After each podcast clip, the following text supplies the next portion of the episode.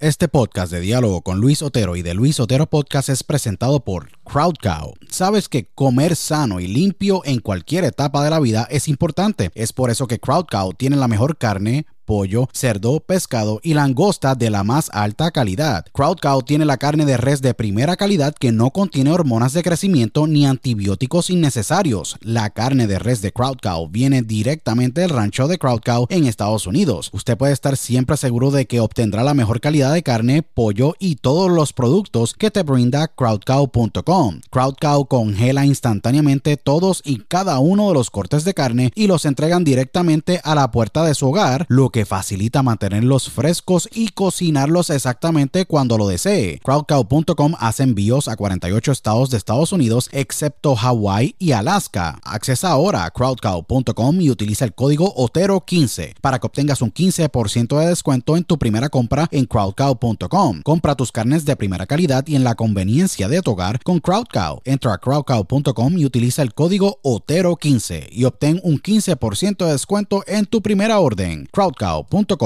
si padeces de estrés, ansiedad y otras condiciones de salud, tu solución es ThoughtCloud. ThoughtCloud.net manufactura el mejor CBD y los mejores productos derivados del CBD. ThoughtCloud tiene el CBD Isolate, CBD Full Spectrum, CBD en cápsulas, CBD en cremas y lociones, CBD en vapes de muchos sabores y los mejores CBD pre-rolls del mercado en sus sabores de Orange Crush, Dragon Fruit, Blueberry Splash y Sour Apple. El CBD de ThoughtCloud es espectacular y buenísimo, ya que tiene tremendos beneficios. Es 100% orgánico, ayuda a mejorar la ansiedad, estrés, bajar la inflamación, dolores crónicos, ayuda a la concentración y otras condiciones de salud. Visita thoughtcloud.net ahora para que hagas tu compra y utilice el código Otero en tu checkout o entra a dialogoconotero.com y accesa el link de ThoughtCloud en nuestro portal para que obtengas un 15% de descuento. Se los digo, ThoughtCloud ha sido increíble para mí y sé que lo será para ti. Nuevamente, accesa thoughtcloud.net y utiliza el código Otero cuando vayas a hacer tu checkout para que obtengas un 15% de descuento en tu compra. thoughtcloud.net y si deseas tener el mejor snack en tu día a día, pues mi snack favorito es el beef jerky de Beef Octane. BeefOctane.com manufactura el mejor jerky de carne, pollo o pavo. El jerky de Beef Octane es espectacular, hecho a mano y tiene un sabor increíble. Beef Octane selecciona cada corte de carne de alta calidad, se asegura de que la carne esté correctamente cortada, marinada, sazonada y cocinada a la pura perfección. El proceso de confección es bien único y especial, ya que es hecho todo a mano, así que te garantizan un jerky de la más alta calidad en el mercado. Los jerky de beef octane de carne, pollo o pavo son tremendos snacks o meriendas cuando tú estás con tus amigos haciendo actividades al aire libre o andas en tu día apresurado. Beef Octane envía a los 50 estados de Estados Unidos, incluyendo Puerto Rico, Canadá, Europa, Australia y Latinoamérica. Visita beefoctane.com ahora para que hagas tu compra y utilice el código OTERO cuando vayas a hacer tu checkout para que obtengas un 10% de descuento en tu compra. No pases hambre y compra tu jerky con beefoctane.com. Utiliza el código OTERO para que obtengas tu 10% de descuento en tu compra. beefoctane.com. Broadcasting live worldwide. Welcome. Are you ready? Welcome. Señoras y señores, welcome. A Diálogo con Luis Otero.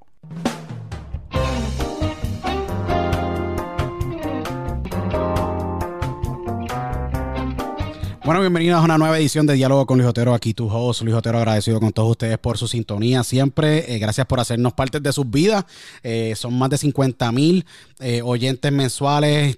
Ya estamos sobrepasando casi los 100 mil también, obviamente, dependiendo de los meses, ya que pues hay gente que consume más un mes que otro. Pero agradecido con todos ustedes. Les exhorto a todos que nos sigan en las redes sociales, arroba THE Luis Otero en Instagram. Somos más de 99 mil a 100 mil obviamente followers, eh, no tengo la contabilidad clara, pero estamos creciendo grandemente, eh, nos escuchamos en más de 27 plataformas alrededor del mundo, eh, donde nos pueden escuchar en Spotify, Apple Podcasts, somos uno de los pocos podcasts en Amazon, nos pueden escuchar en todos los devices de Alexa en el mundo, y Amazon Echo, Radio Public, iHeartRadio, Stitcher.com, Tuning Radio, Pandora, en fin, un montón de plataformas, agradecido con todos ustedes por el apoyo. hoy yo tengo un podcast sumamente cabrón. Eh, yo lo tengo que decir así porque yo tenía este podcast en el bucket list exactamente hace cinco años eh, que hice una lista eh, dije, si algún momento tengo un podcast, quiero entrevistar a este eh, gran invitado del día de hoy. Eh, yo, primero que todo, lo tengo que decir, lo respeto a él muchísimo. tiene una carrera de, si no me equivoco, ya más de casi 15, va a cumplir 20 años, si no me equivoco, en el negocio de la lucha libre. yo creo que ha sido una de las figuras más dominantes dentro de la lucha libre en Puerto Rico, con exposición internacional, debido a que en la federación donde él comenzó su carrera se estableció como uno de los estelaristas más grandes que ha tenido Puerto Rico en los pasados 20 años, eh, se exportó mucho ese contenido.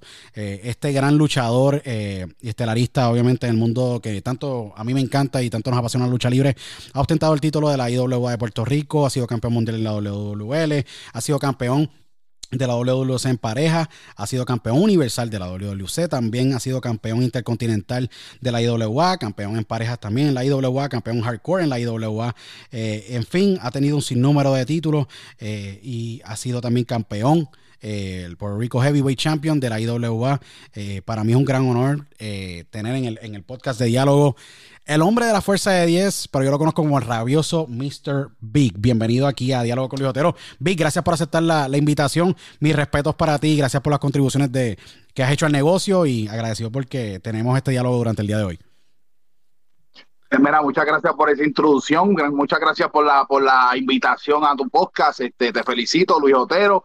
Eh, que hayas dicho, me, me dijiste muchas cosas buenas, pero que hayas dicho que me tienes en tu bucket list, eso me, me, me, explota el pecho, me lo hincha más de lo, que lo tengo, ¿me entiendes? Y agradecido por esta invitación, vamos a darle duro a esto. No, definitivamente. Para que sepa en el mundo entero quién es el hombre con la fuerza de 10. No, definitivamente, te respeto muchísimo. Eh, en el año 2005 fue la primera vez que tú entraste a mi vida y a la vida de miles de personas en el mundo, debido a que IWA, donde pues tú naciste eh, y te creaste como luchador, obviamente a nivel profesional, era un producto que se exportaba a niveles mundiales. La IWA fue exportada a más de 37 países. Obviamente, el gran Víctor Quiñones, que en paz descanse, era un genio de la exportación y distribución, obviamente, del contenido televisivo, debido a sus experiencias de esos años que vivió en Japón.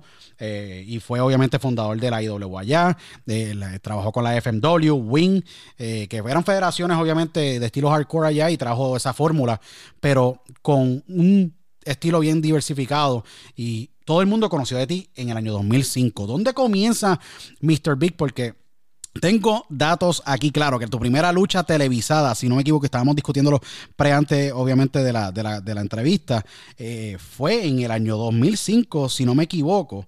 Y esto, para todos los que están escuchándonos en España, estos esta lucha televisada fue exactamente abril 16, 2005 y yo creo que ha sido una lucha de ensueño. Era Mr. Big haciendo pareja con el gran Sabio Vega. Para todos los que no conocen a Sabio Vega, Juan, el ninja eh, en la WWE y en la WWF. Obviamente, Sabio Vega, quien acompañó a Razor Ramón por muchos años, una gran leyenda de Puerto Rico, seguro que sí. Haciendo eh, pareja con él, donde ustedes le ganaron. a yo creo que en aquel entonces un Prince Justice, un Chris Park, hoy día un Abyss, conocido en, la en Tenea, eh, donde se formaba en Puerto Rico debido a que fue una creación del gran Dodge Mantel, donde quiera te encuentres Dodge, eh, mis respetos, y un Invader número uno en estadio, y de Alfonso Solá Morales de Caguas en un juicio final lleno a capacidad. ¿Cómo fue esos comienzos tuyos eh, y cómo es que nace esa pasión por la lucha libre que te ha llevado tan lejos como ser uno de los estelaristas más codiciados. Y yo creo que acá ha cargado los títulos y, los ha elevado a niveles obviamente eh, grandes cuando te los han puesto en la cintura.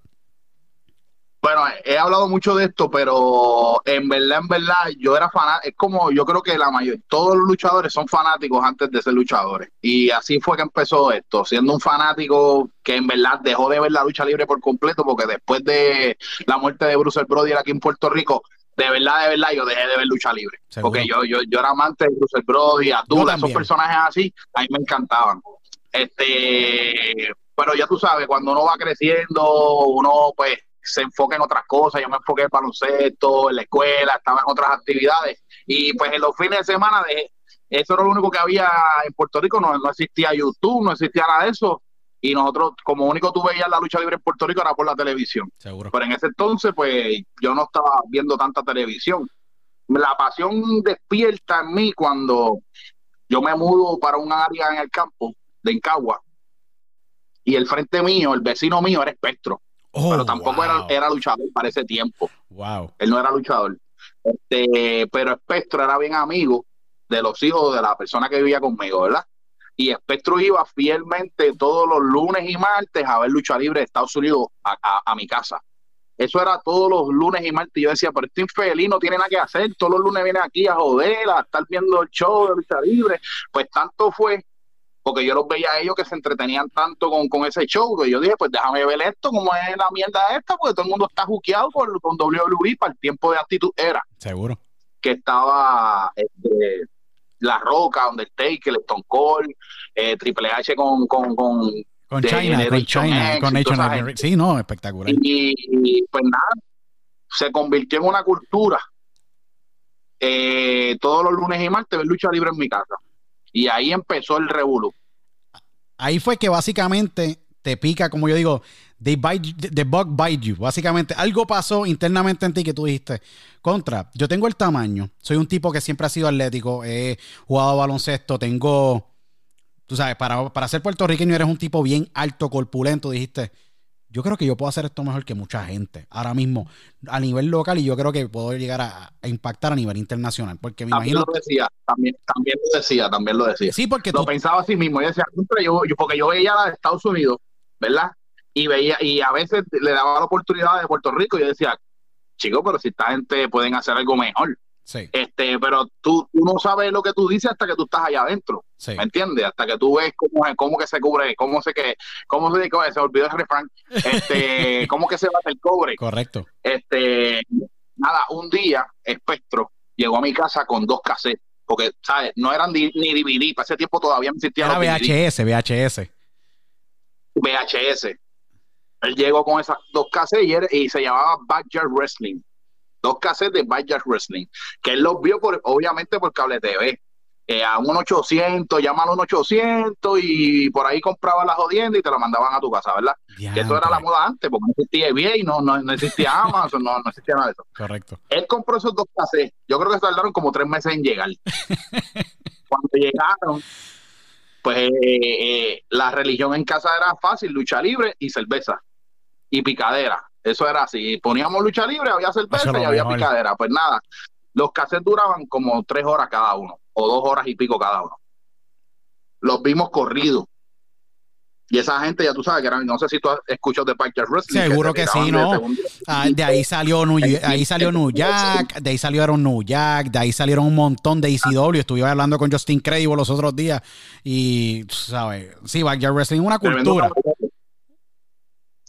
Sí, tremendo caballo del Justin. Este, pues la chavienda fue que nosotros empezamos a hacer lo mismo, pero encima de carros. Empezamos a luchar encima de carros viejos, hacernos suples encima de carros viejos, encima de matres viejos, en el piso. Y en verdad, en verdad, nosotros estuvimos como dos horas luchando ese día después de las películas esas. Y los dimos, muchachos, al otro día nosotros no podíamos con nuestras vidas, en verdad, nosotros no podíamos ni caminar. Wow. Entonces, Petro llega como a las 10 de la- Yo falté a mi trabajo y todo. Yo trabajaba el otro día y no fui a trabajar. Este, Petro llega a casa, cojeando, todo chavado de la espalda, y me dice: Coño, Miguel, tú y yo tenemos el tren, vamos a meternos a lucha libre. Y yo, pero, ¿cómo que vamos a meternos a lucha libre? Porque yo había una vez hablado con el Invader y le pregunté que si en Puerto Rico había una, eh, una escuela de lucha libre. Y él me dijo que no, Qué que donde único había cabrón. escuelas de lucha libre. Qué cabrón. Qué lo tengo que decir, I'm sorry. Ey, estas expresiones son mías. Yo personalmente, Sí. yo no ten- tengo ningún tipo de simpatía por el Invader. No, ni me interesa nunca entrevistarlo. Obviamente lo he dicho públicamente debido a que la historia está bien escrita y se sabe lo que ocurrió ese día de, con Bruce Brody. El decirle a un novato que no hay una escuela de lucha libre cuando está Johnny Rivera, el Invader, cuando estaba la gran Ajá. escuela de Isaac Rosario, cuando estaban la gran escuela de Chain de Glamour Boy y habían un sinnúmero de otras escuelas. Decirle eso a un aspirante a ser luchador como tú, con esa, con esa pasión y ese fuego, eh, yo creo que es una falta de respeto. Lo tengo que decir abiertamente. Sí. Pues él me dijo así mismo, pues yo, pues, ¿sabes? Leyenda al fin, uno no sabe cómo, cómo son ellos. Como persona, pues le creí. Me fui con el embuste para mi pecho, en mi corazón. La jodienda es que yo diría como un año y pico después, Petro me dice, vamos a ser luchadores, que nosotros la tenemos, que si esto. Y yo le digo, pero es que el Invader me dijo a mí que no había escuelas en Puerto Rico. Y él me dice, seguro que hay escuelas. Y me dijo eso mismo, que estaba, que si Johnny Rivera, porque él, había, hecho- él, él- él- él había ya verificado, él había ya verificado. Sí, Este, y yo, ah, pues vamos a, vamos a ver dónde era, pero que nosotros, nosotros éramos de Cagua. seguro. Entonces la escuela, la escuela, la escuela más cercana que teníamos era la de Isaac Rosario, Que era en era en Vega Baja, Baja, Vega Baja. Toa Baja, Vega Alta, Vega Alta, Vega Alta, sí, sí, sí. por allá. Pues nada, nos tiramos el viaje para Vega Alta. Ah, cuando llegamos a aquella escuela, que dimos como 60 vueltas para llegar, porque hay unos ríos de Cagua que no conocen nada, y pues nos tiramos para allá. Cuando llegamos allí a la escuela, que era como en un campito, qué sé yo, el ring estaba encerrado en un cuarto como de ladrillo y jodienda. Este, cuando entramos, yo veo que Tommy Diablo está practicando con, con Pachino.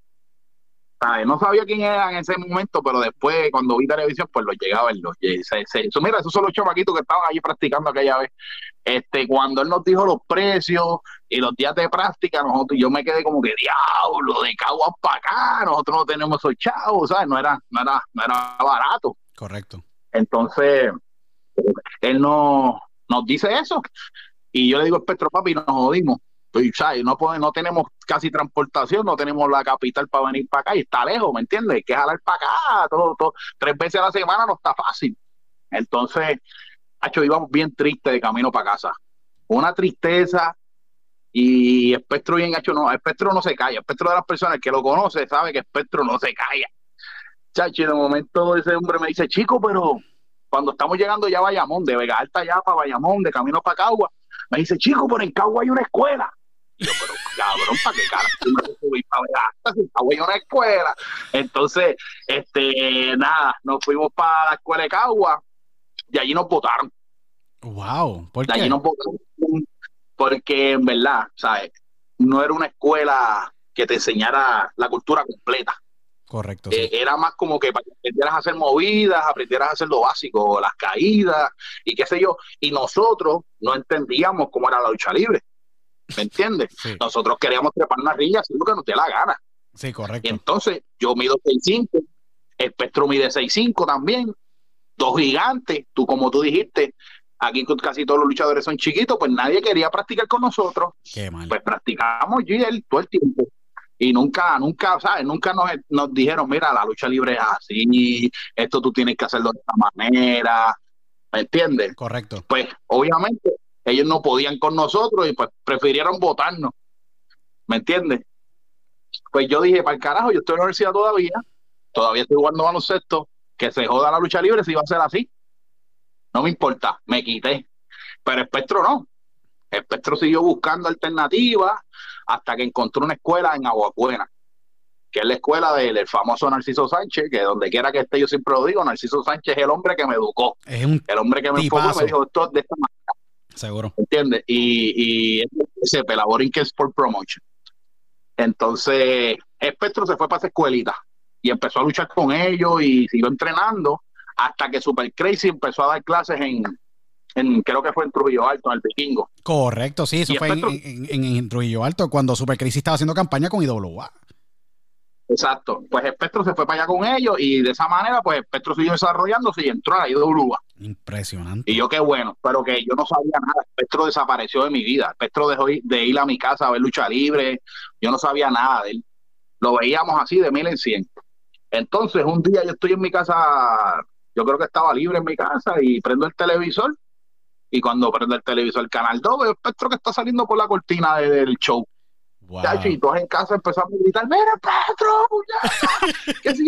Y, y Qué de las primeras luchas de Petro, Petro luchaba sin máscara. Correcto, sí. La- la tres, luchas nada más hizo sin máscara y después de eso fue la, la, la que era como un manto negro y se amarraba en la parte de atrás. Que obviamente después Ah. fue la, la famosa máscara con las trenzas y toca, que ahí fue que la cosa cogió vuelo. Sí, que Exacto. Este, pues déjame decirte que después que yo vi Espectro en televisión, yo estuve casi un mes buscándolo. Wow. No lo encontraba, no lo encontraba. Y él vivía al frente de mi casa. Yo no lo encontraba. Este, hasta que un día hablé con la madre y le dije, mira, ¿dónde está Espectro? Que no sé de él hace tiempo, quiero hablar con él. Y me dijo, no te, él, yo creo que viene por la noche, te pendiente. Y así fue que lo casé. Y hablé con él y qué sé yo. Y le, y le dije, diablo, quiero, me gustaría estar contigo allá arriba, y qué sé yo. Él me dijo, yacho, sí, pero yo te recomiendo que vayas paso a paso, porque acá arriba no te van a enseñar, acá arriba lo que son chojos de leones. Tienes que estar preparado para estar con la crema. Seguro. Y ahí, pues, él me, me, me dijo que fuera donde Ciso. Y allí fue que, con Ciso fue que yo cogí cabeza, ¿me entiendes? Y, Y ahí entendiste Y la psicología, aprendiste la, de la cultura, la psicología, porque ahí es bien importante y lo hablo siempre. y, y de verdad, te digo la verdad, si eso tuvo que tener paciencia conmigo porque yo llegué igual de loco. Yo llegué a la escuela igual, igual de loco, los estudiantes me sacaban el cuerpo y qué sé yo, porque, pero después que yo entendí cómo era la jodienda, entendí por qué era. Sí, que la gente me sacaba el cuerpo y qué sé yo. Entonces, ahí estuve con ellos como un año. Eh, Estuve como cuatro meses, cinco meses entrenando. Ellos no me metieron en un ring. En la otra escuela me pusieron un ring en dos semanas, que eso es un error. Tú tienes que eh, eh, dar al estudiante darle comida, ent- ent- entrenarlo bien para después treparlo un ring y probarlo. Sí. Pero en dos semanas esa gente ya me había trepado un ring. Pues no, sí sonó a los cinco meses y todavía era como que no me querían poner, pero había un espacio y me llamaron para que fuera a hacer un show. Por ahí para abajo me siguieron dando fecha y me, me siguieron usando. Hasta que Chain de Glamour Boy abrió la escuela en Cabo. La famosa escuela de Chain, Cuando mucha Chain gente de- salió buena allí, seguro. Pues allí, cuando fui a esa escuela, yo llegué y le dije, yo no, eh, yo empecé a practicar y él me dijo, coño, yo te puedo ayudar para entrar a WWC. Y yo le dije, yo no quiero estar en WWC, yo quiero estar en la más dura, en IWA. Sí.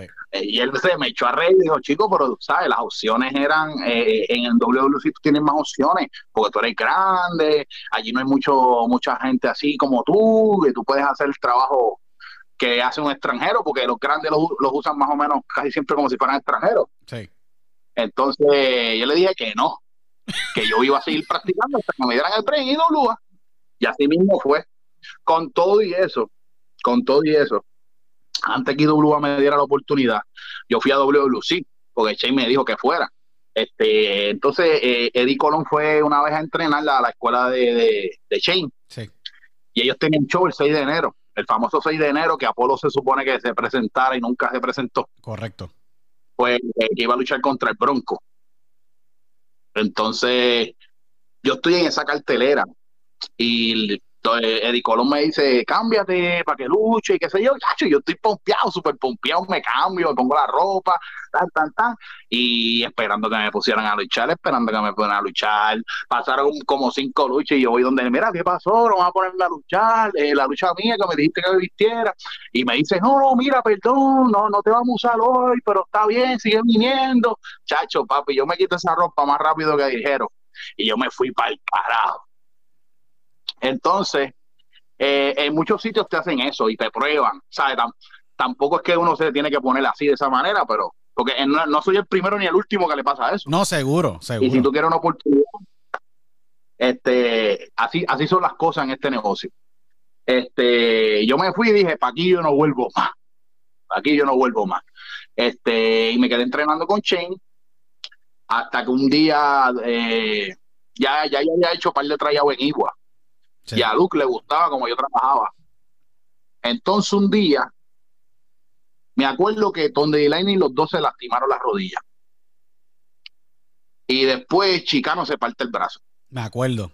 Me acuerdo cuando se lo rompió allí en. Calley. En Calley, si no me equivoco, se lo rompió en Calley. Pero yo tuve, eh, eh, yo se lo he dicho a todo el mundo, la, la, la, mi carrera está hecha de oportunidades. Definitivamente. carrera es- no fue- tú estuviste en y el me- momento me- me esforcé correcto, en el momento. Sí, O este, pues dale el Breyavic. O faltó este, dale el Breyavic. Siempre ha sido así. Este, y a veces digo, diablo, qué suerte. Pero, este, para colmo, se había echado Chicano, se había echado Tonde Lightning. Para colmo, Hanman Hughes se lastima, se parte el codo también. Con un sillazo que le metió también. No lo tenía fracturado, pero estaba echado, lo tenía bien hinchado. Entonces, yo estoy en un torneo de 3x3 de Sprite.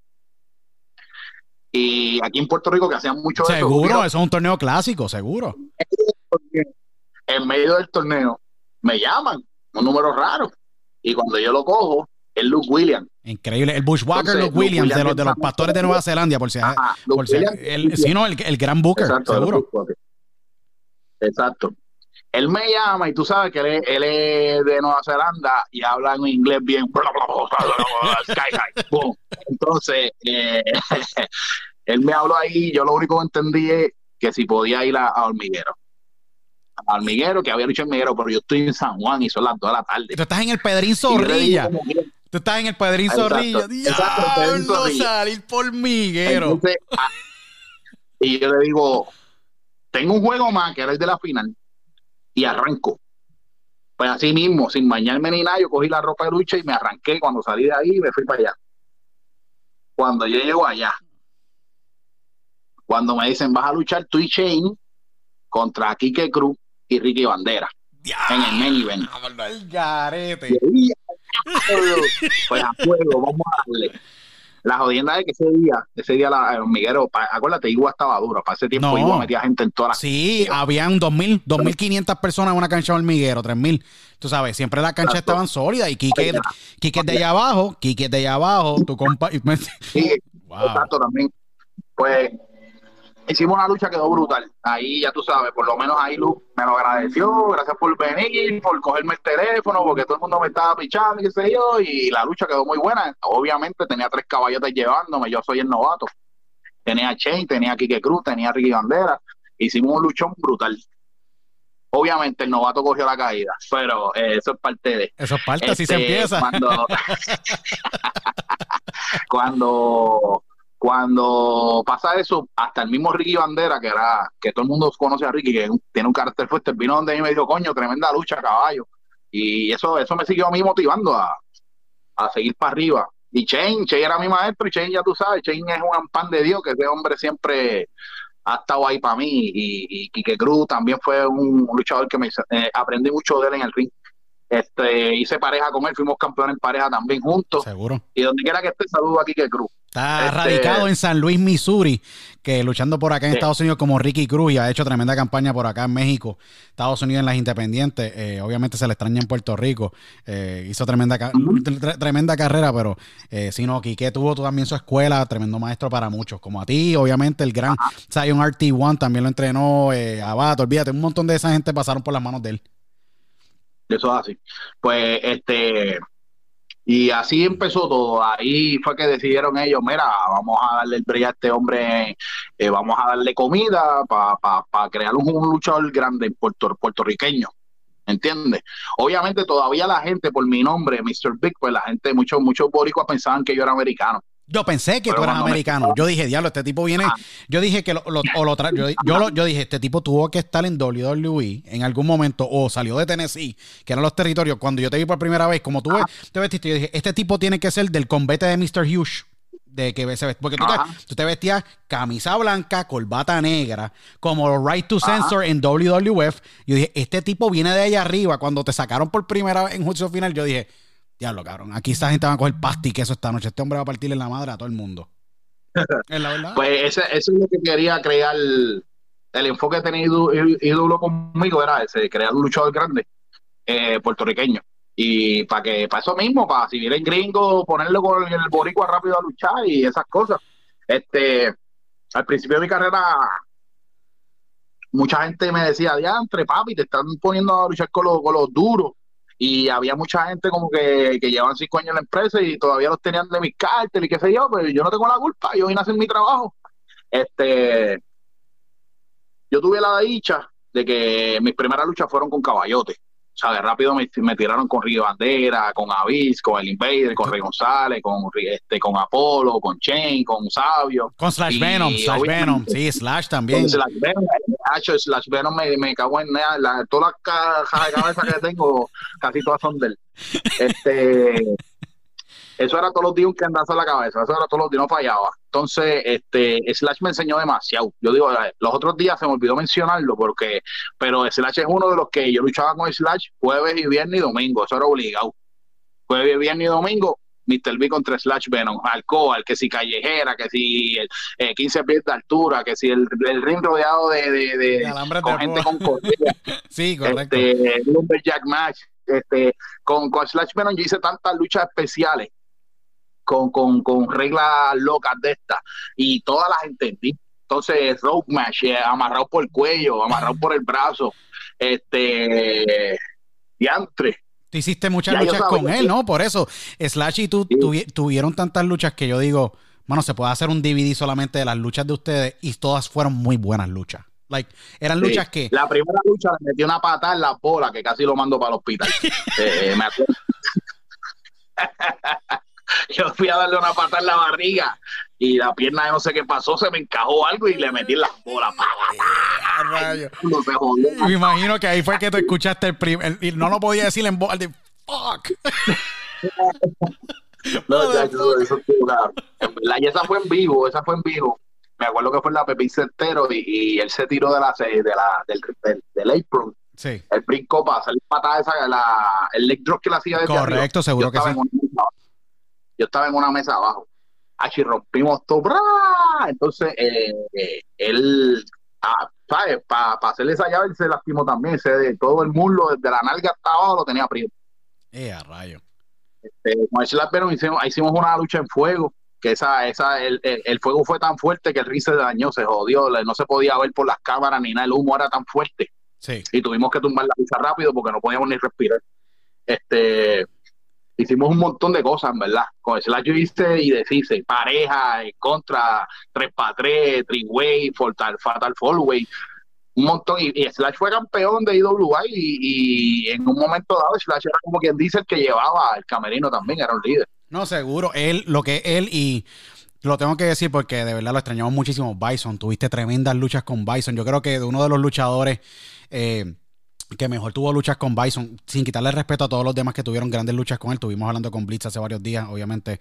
Eh, la lucha de Blitz favorita, obviamente sin quitarle crédito a todo, fue con Bison cuando en Solá Morales me, cuenta que eh, era un tipo sumamente fuerte, pero un tipo que, tú le podías entregar tu vida, y lo digo así abiertamente, en el ring, y iba, iba a protegerte. Era un tipo que, tomaba esto muy serio y me acuerdo muy bien que tuvo una, conversación acá en Estados Unidos, y lo digo porque lo más seguro no sabes, con una publicación acá de Lucha Libre y habló muy bien de ti, nunca se me acuerda cuando, se me olvida cuando estaba con Ring of Honor ya antes de pues, él partir para Puerto Rico, que lamentablemente pues falleció, eh, él hablaba muy, muy bien de ti. Me acuerdo que decía que de los hombres más grandes que él se había enfrentado en Noah Japón, obviamente en IWA y en diferentes independientes, tú eras uno de los tipos más duros en el ring. Yo he escuchado esto de muchas personas, que tú eres uno de los tipos más fuertes a niveles de poder llevar una lucha, a niveles de tú resistir castigo.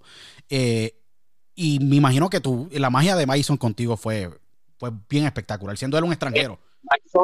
Bison, me lleva a otro nivel. Bison me lleva a otro nivel porque, vamos a hablar claro, el luchador boricua, la mayoría son llorones. Vamos a hablar claro como es. Definitivamente, sí, yo lo este, entiendo. Y no me importa, ven con esa. A mí me gusta trabajar fuerte. ¿Por qué?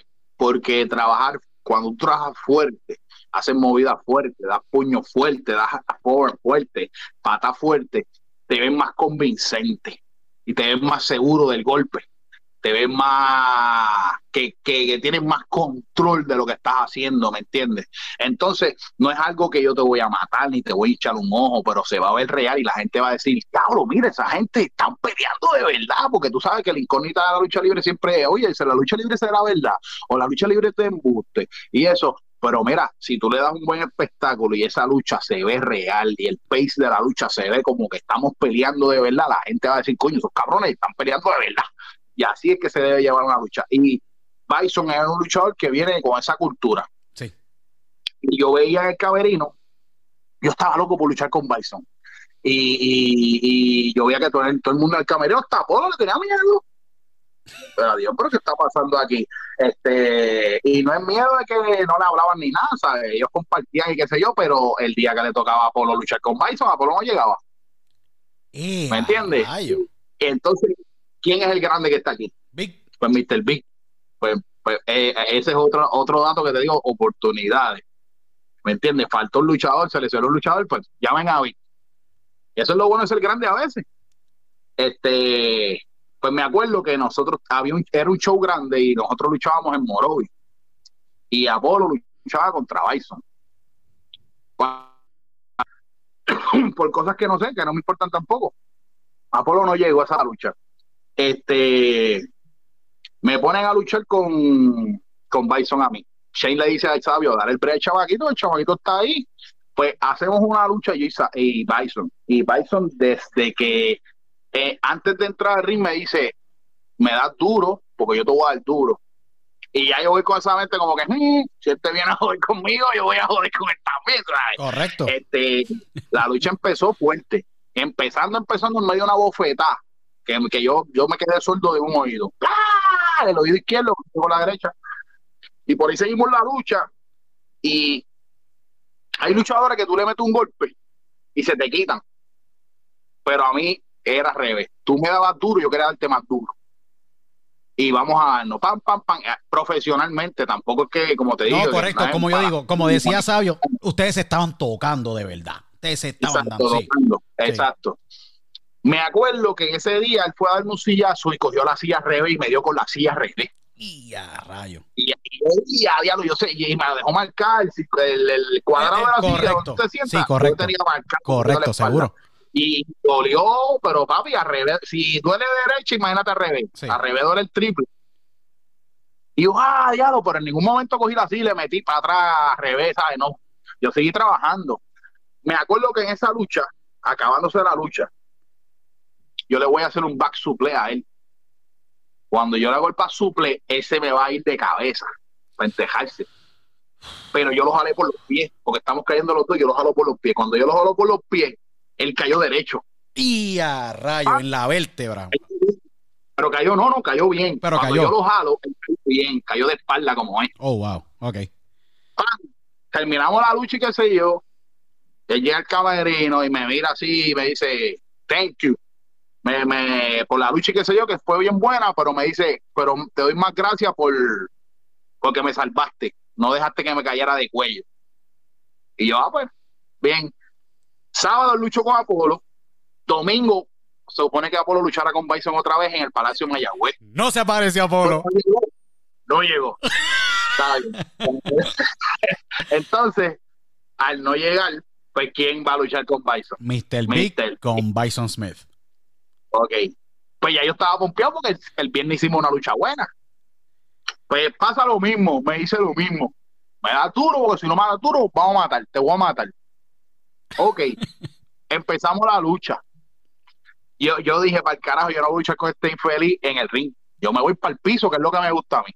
Afuera. Callejero, muy callejero. Vámonos callejero. Pam, pam, pam. Empezamos la lucha, tan, tan, tan. Zafacones, nos dimos con cuántas hostias hay. El Palacio Mayagüez estaba encendido. La gente estaba viviéndose la lucha, como que estos cabrones vinieron a pelear.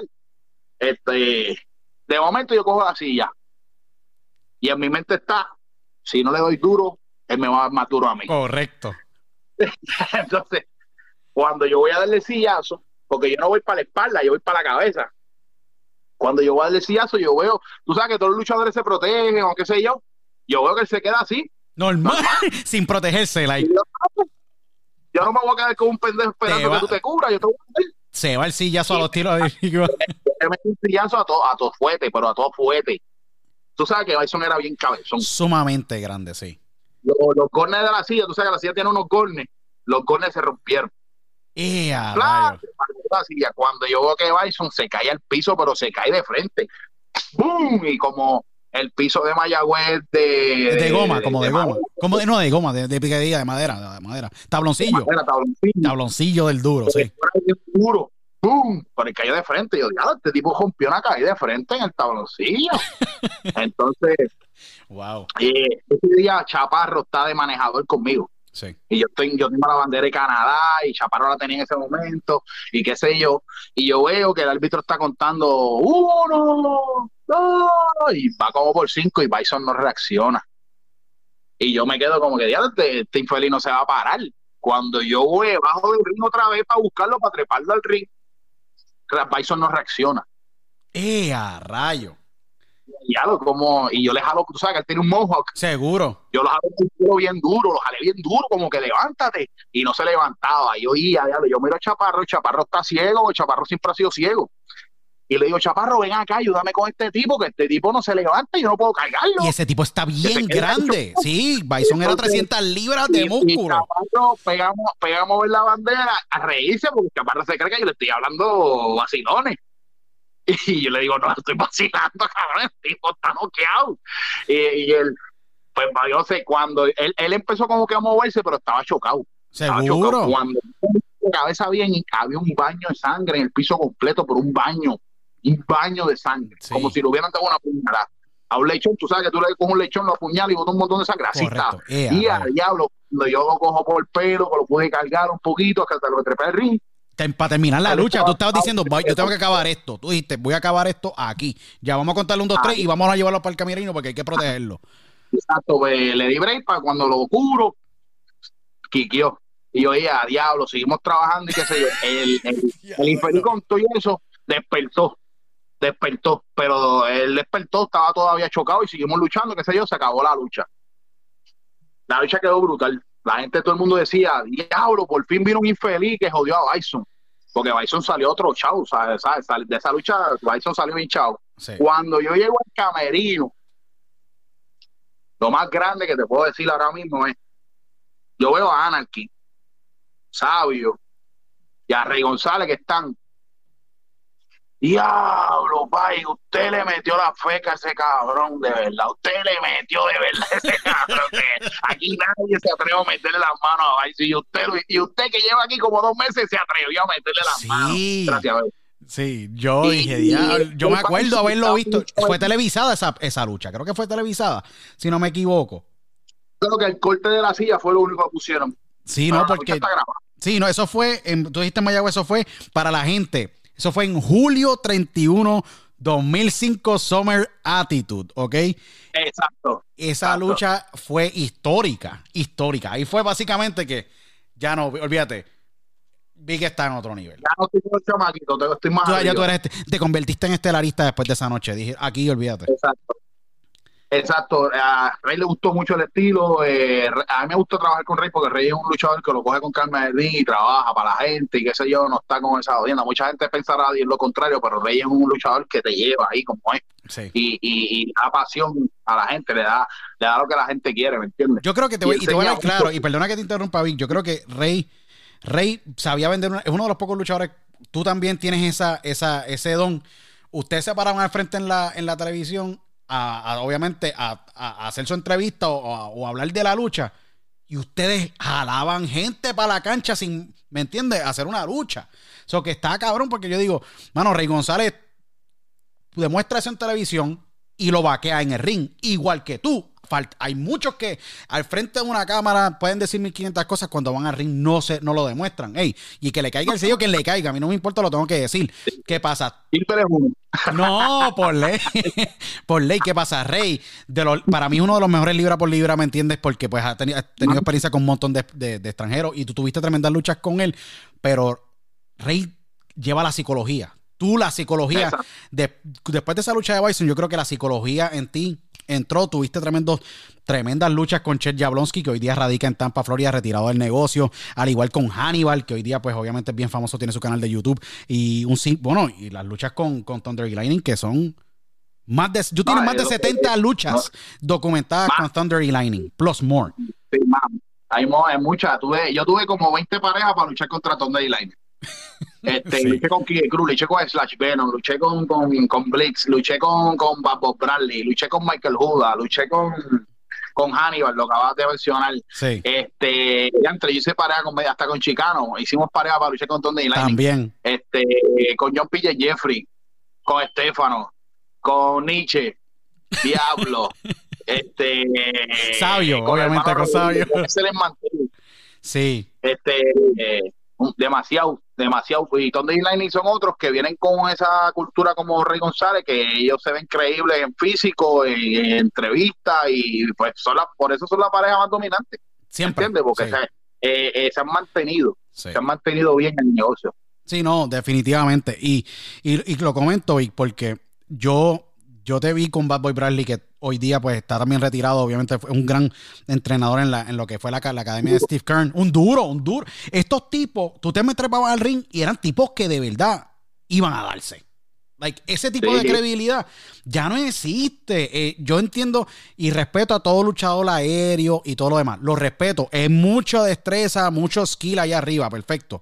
Pero el, el- la lucha libre, la base es llevarle credibilidad al fanático.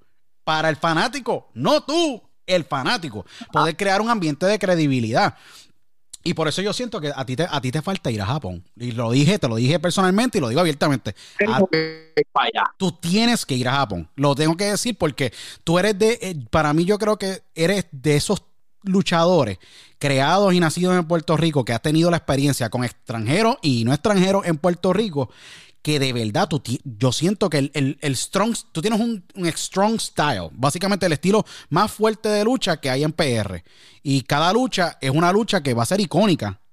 Eso te, a ti te falta ir a Japón y levantar la bandera de PR ahí. Yo creo que no ha ido un puertorriqueño en décadas y se ha establecido en Japón. No lo hay. No hay tamaño, no, no, hay, no hay luchadores del tamaño tuyo, ni con el bagaje, ¿me entiendes? Eso que yo digo que te, te falta ir a Japón vamos para allá, estoy loco por ir para allá. Yo, yo siempre, esa, esa ha sido una de mis metas. Yo creo que, que, es más grande que llegar a WWE o llegar a otra empresa. En verdad, siempre ha sido mi enfoque Japón. Este, y, y para eso es que quiero trabajar, porque, ¿sabes? Yo siempre seguí, a mí me gustaba siempre el estilo de Bison, porque era un luchador grande, pero era rápido. Sí. Y era fuerte. Y tener todas esas cualidades, pues te ayudan obviamente. Y cuando vengo a chequear el background de, de, Bison, Bison también era un atleta, Bison le metía al fútbol también. Seguro. ¿Me entiendes? Y eso, él me encantaba luchar así. Y él también me lo decía mucho. Él me decía, tú necesitas ir para Japón. Ahora que estás chamaquito, esto, tienes que ir para Japón.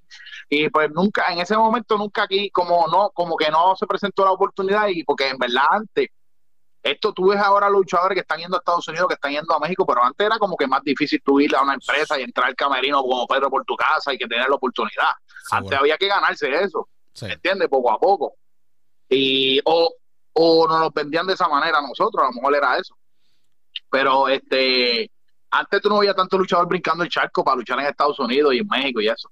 Ahora, ahora yo creo que está un poquito más accesible eso. Yo creo que la tecnología sí ha ayudado, pero yo siento que el negocio fue muy protegido por muchos años. Creo que eh, era como que un círculo bien bien cerrado y obviamente, pues mira, tenías que llegar a Japón por X persona, contacto, que había llegado a Puerto Rico, obviamente, eh, lamentablemente después de la, tragedia de Brody, que todos sabemos, ¿me entiendes?, que ocurrió en Bayamón y pues de verdad que para mí yo creo que es uno el día más negro que ha tenido la historia de la lucha libre de Puerto Rico en toda su historia. Like, ah, ese es el día que básicamente el puente de Japón a Puerto Rico fue quebrantado por décadas, porque yo creo que desde ese momento no volvió ni lo Kendo Nagasaki, Mr. Pogo, todos estos grandes luchadores japoneses no volvieron. Like, dijeron, mira, nos vamos de aquí y se fueron. ¿Y qué pasa? Eh, ese tipo de, de, credibilidad ya ha sido sobrepasado. Han habido puertorriqueños que han ido allá, pero yo creo que tú eres un caso especial. Y lo digo con mucho respeto y respeto a todos los demás, pero es que no todo el mundo puede ir a Japón y hacer, eh, hacer tremenda carrera. No es una corrida establecerse en Japón o tener una carrera en Japón. Eh, yo creo que ese próximo capítulo de tu carrera profesional tiene que ser de manera internacional porque ya tú Puerto Rico lo has hecho todo. Tú has sido campeón internacional de la IWA, campeón, campeón obviamente de la IWA, campeón universal. Has ostentado todos los títulos habidos y por haber, incluyendo de la WWL, que fue un proyecto que lamentablemente ya pues se convirtió en la liga y que hoy día no está en operación. La IWA, mientras estamos haciendo esta entrevista, abre Histeria Boricua 6 de enero, obviamente, en medio de una pandemia, esperando que, o yo espero que les vaya bien a, Sabio. No, ese, es el Histeria Boricua del año pasado. Imagínate. Del que pasó ahora el último cartelera que hicimos porque la pandemia llegó y ese es el de Histeria que van a tirar. Yo espero que de verdad eh, les vaya bien y que se abra la brecha. Lo que yo digo es que el negocio evolucionó y hay que adaptarse a los tiempos. Yo creo que eh, a este punto eh, Puerto Rico es un mercado muy pequeño, yo creo que para ti. Esta es mi, mi, este es mi opinión, pero siento que, hay, mucho, hay mucho más mercado internacional para, para un Mr. Big porque Mano, ya tú, has luchado contra el mundo. ver una lucha de Thunder y Lightning con, hasta con Jeff Jarrett. Sí, por eso.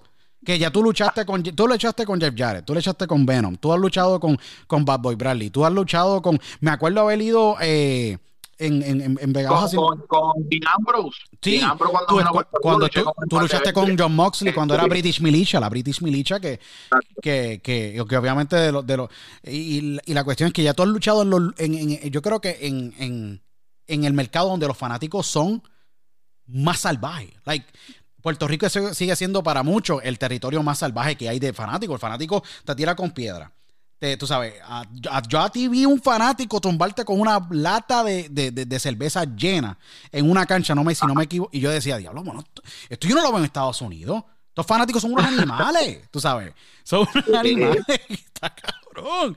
Tú Ay, sabes. la- cuando estábamos los rabiosos bien pegados, nos llevaban limoncillo, nos llevaban de todo. Si nosotros nos íbamos para la cantina, ya iba y compraba una caja de cerveza para que nosotros nos la bebiéramos. La gente nos esperaba con neveritas afuera. ¿Sabes? Era, eh, ¿sabes? La gente es bien, aquí es bien, cuando el fanático se mete, eh, eh, aquí en Puerto Rico se la vive bien vivida. Sí. Y hay que traer eso otra vez a Puerto Rico. No, definitivamente. Tú hiciste una lucha, y lo digo porque para mí fue una lucha que yo dije, y se- lo hablé con Tommy Diablo, que quien estuvo en, en, en el podcast también, eh, pero tú tuviste una lucha que yo creo que todavía no la he vuelto a ver, no sé si se vuelve a repetir, pero fue Mr. Big eh, haciendo pareja con la gran tigresa. Yo creo que la tigresa ha sido la luchadora más, con mayor trascendencia, si no me equivoco, eh, como luchadora No me femenina. acuerdo si ya estaba en mi esquina. No sé si estaba en tu estaba esquina o estaba, en contra tuya, pero trabajar con la tigresa, en, en- yo creo que tiene un sinónimo o, un, o representa para mí una lucha que decir, diablo, tú sabes, una lucha de, de- de pareja mixta y tener un- una leyenda como ella que pasó por las manos de Monster Reaper, la gran Sacha, eh, Wendy Richter, y nombrar todos estos nombres y decir, mano, tú sabes, yo luché con la, la tigresa, hoy día radica en Massachusetts eh, y sigue luchando de manera pues esporádica está cañón, porque tú no ves eso. La, una lucha mixta, ¿cu- ¿hace cuánto no hemos visto una lucha mixta? Hace tiempito, pero era- son muy buenas y son bien fáciles de trabajar. Las luchas mixtas son más fáciles todavía, porque obviamente la- la- las mujeres son las que se tienen que desenvolver. Correcto. El luchador hombre, pues lo que tiene que hacer es como que dar comidas y tal, joder, y qué sé yo. Si tú eres rudo y si eres técnico, pues tú tienes que ser, ya tú sabes. Seguro. Este, me acuerdo que hicimos una lucha de Quique Cruz y yo con Amazonas, contra Tony Line y la Tigresa. Este, Esa fue la lucha. el momento, hicimos par, pero esa es una de las más que me acuerdo. El momento que le tocaba a la Tigresa de Amazonas enfrentarse, muchachos, esa Pepín Cestero quería explotar, pero explotar, explotar, porque nosotros no dejamos nunca que Tigresa tocara a Amazonas, ¿me entiendes? Y la gente estaba loco porque, porque la Tigresa tocara a Amazonas. Pero nosotros, por jodernos, queremos que tú la toques, ¿me entiendes? Y a esa fue la, la, la psicología de esa lucha, hasta que llegó el momento. Y después ellas tuvieron una riña y unas luchas brutales, porque Amazonas hizo unas luchas brutales con la tigresa. Tremenda Y luchadora. por eso es que se merece, eh, ¿sabes? Eh, las dos tienen el respeto mío, No, porque en verdad hicieron una lucha de macho. Sí. Esas mujeres hicieron una lucha de macho, se dieron hasta con los, tú te- lo de exprimir los mapos de los cubos amarillos, Seguro. ¿sabes lo que te digo? Seguro. es bien duro, eso se dieron. Sí, no, es que. Y eso suena, eso suena de que ¡boom! eso es, eso es para matar. Yo. Este, yo- hicieron una lucha brutal, la gente se la vivió bien brutal y es bien importante que la lucha libre tenga de todo, mujeres, hombres, luchadores exóticos, payasos, voladores, hombres grandes, hombres pequeños. Se supone que haya todo tipo de, de- de- de personalidades en, en una, en, un- en, una, en una empresa, porque tú le tienes que llevar mensaje a todo tipo de personas, Sí. ¿me entiendes? Personas que están en cama, la lucha libre la ve todo el mundo y tú tienes que llevarle el mensaje a todos, porque la lucha libre es una oportunidad, aquí hay oportunidad para todos, ¿me entiendes? Y tiene que haber una versatilidad de personajes para que para que trabaje y que todo el mundo vea un, poquito de esto, un poquito, porque si hay, hay fanáticos que no le gusta Mr. Big, pues hay fanáticos que le gusta otro luchador y así, etcétera, etcétera. No solamente que sean do- dos caras del negocio, que todos tenemos que ser caras de la empresa, ¿me entiendes? No, definitivamente. Y Vic, yo, yo quería hacer, hablar- dialogar contigo porque yo siempre he dicho que el luchador es un empresario. Siempre. Todos los luchadores tienen que correr sus carreras, manejar política en camerino, paga, lidiar con promotores. Eh, son un sinnúmero de cosas que la- el fanático no está viendo, pero todos los luchadores son empresarios de alguna manera u otra, unos mejores que otros, como en todo en la vida. Obviamente, unos tienen sus destrezas y sus fortalezas, otros tienen sus debilidades. A través de los años, tú, yo te he visto cada vez más como un líder y un empresario en muchos proyectos personales que tú has hecho, eh, pero a la misma vez eres hoy en día maestro, estás pasando y obviamente contribuyendo al negocio, tú sabes, entrenando un sinnúmero de estudiantes tuyos actuales. eh, y a la misma vez, pues he visto la iniciativa de que, mira, voy a abrir mi propia escuela o voy a poder contribuir y poder, obviamente, crear este, este colectivo para poder seguir levantando el negocio en estos tiempos que, lamentablemente, pues IWA pues ya está inexistente como eran los tiempos anteriores. Se está tratando de levantar. Es difícil. Obviamente eran otros tiempos. WWC se quedó en 1945 haciendo lucha libre, ¿me entiendes? Y, Ah. y sé que tienes la vena empresarial. En algún momento tú dijiste, mira, ¿sabes qué? Yo voy posiblemente a crear una federación no para hacer tours en Puerto Rico o hacer giras, pero levantar un producto de manera digital y con mis propios estudiantes, porque ahora mismo hay varios que pues he visto que han coqueteado con la idea, pero siento que ya tú tienes el, el, el acumen o básicamente el conocimiento para tu poder correr tu propia empresa. En algún momento, siendo tú tan visionario en muchos aspectos de tu vida y a niveles de tu carrera, has pensado decir, ¿sabes qué? Tengo el ring, tengo la facilidad, vamos a comprar dos o tres cámaras, vamos a empezar a levantar poco a poco un, producto. ¿Te ha dado eh, con eso? Uno, uno tiene que aprender que llega el momento en que tú tienes que correr otras bases del negocio. Correcto, seguro. Y, pues obviamente sí, me, tengo ese pensamiento está y las ideas están. Eh, pero no quiero hacer una porquería, un 20 tú y darlo al garete, no, quiero hacer algo que se vea bien profesional, que, que, que cátedra, que de cátedra y esos baches que hay en la lucha libre puertorriqueña, rellenarlo, porque hay muchos baches. Podemos hacer una buena producción, pero si tú la ves, tú dices, coño, le falta algo. ¿Qué es lo que le falta?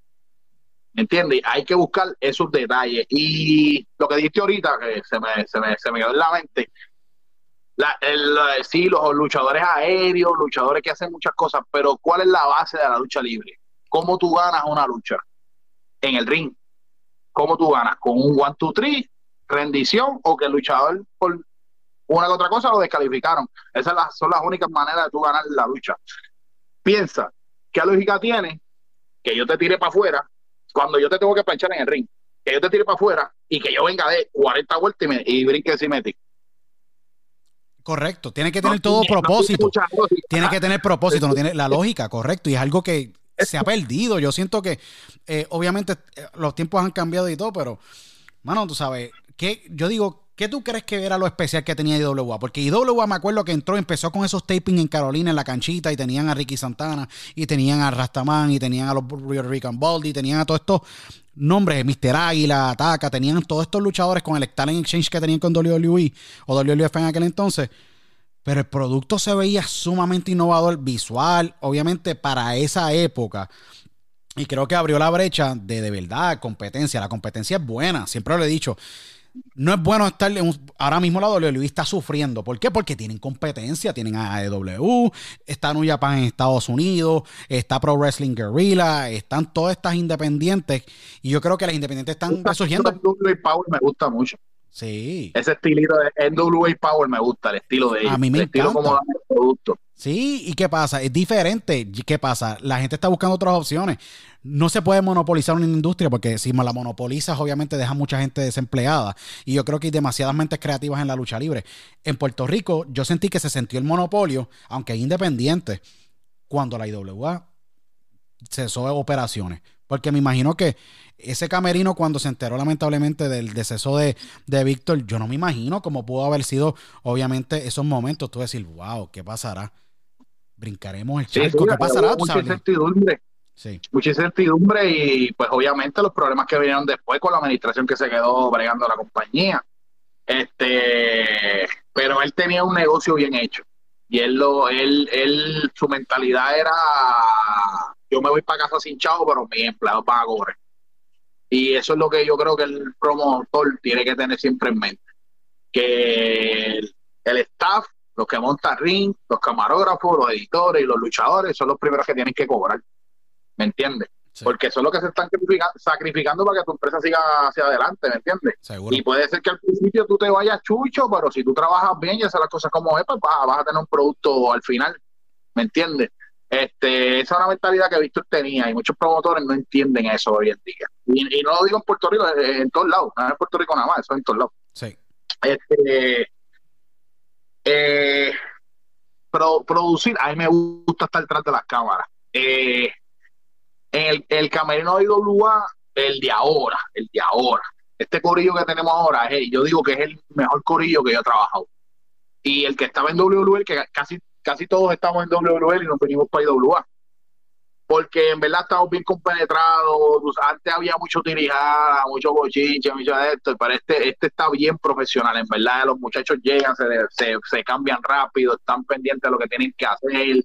Y así debe ser un camerino familia. Bien, bien organizado y con la misma visión, que es lo más importante. Eh, Vic, de todas las luchas que tú has tenido, tú has tenido más de esto es un dato espectacular. Más de 700 luchas para todos los que nos están escuchando en España, que han visto los tapes de Mr. Big, obviamente, en, en YouTube, que pues son sin número de, de, de, videos, obviamente, y grandes luchas que tú tuviste. ¿Cuál ha sido la lucha que tú te llevas más en el corazón? Porque hay muchas que son importantes. Bison te elevó, Thunder y Lightning te llevaron a un nivel en pareja. Obviamente las luchas con Slash Venom sacaron básicamente lo que es el rabioso, que se pudo yo digo manifestar a través de el personaje rabioso Mr. Big. Luego te vimos como Biggie Size, obviamente en WWC. Pero, ¿qué lucha te, se lleva a ese lugar que tú dices, bueno, yo, o sea, con respeto a todos los demás, esta lucha tiene un lugar sumamente bonito en mi vida?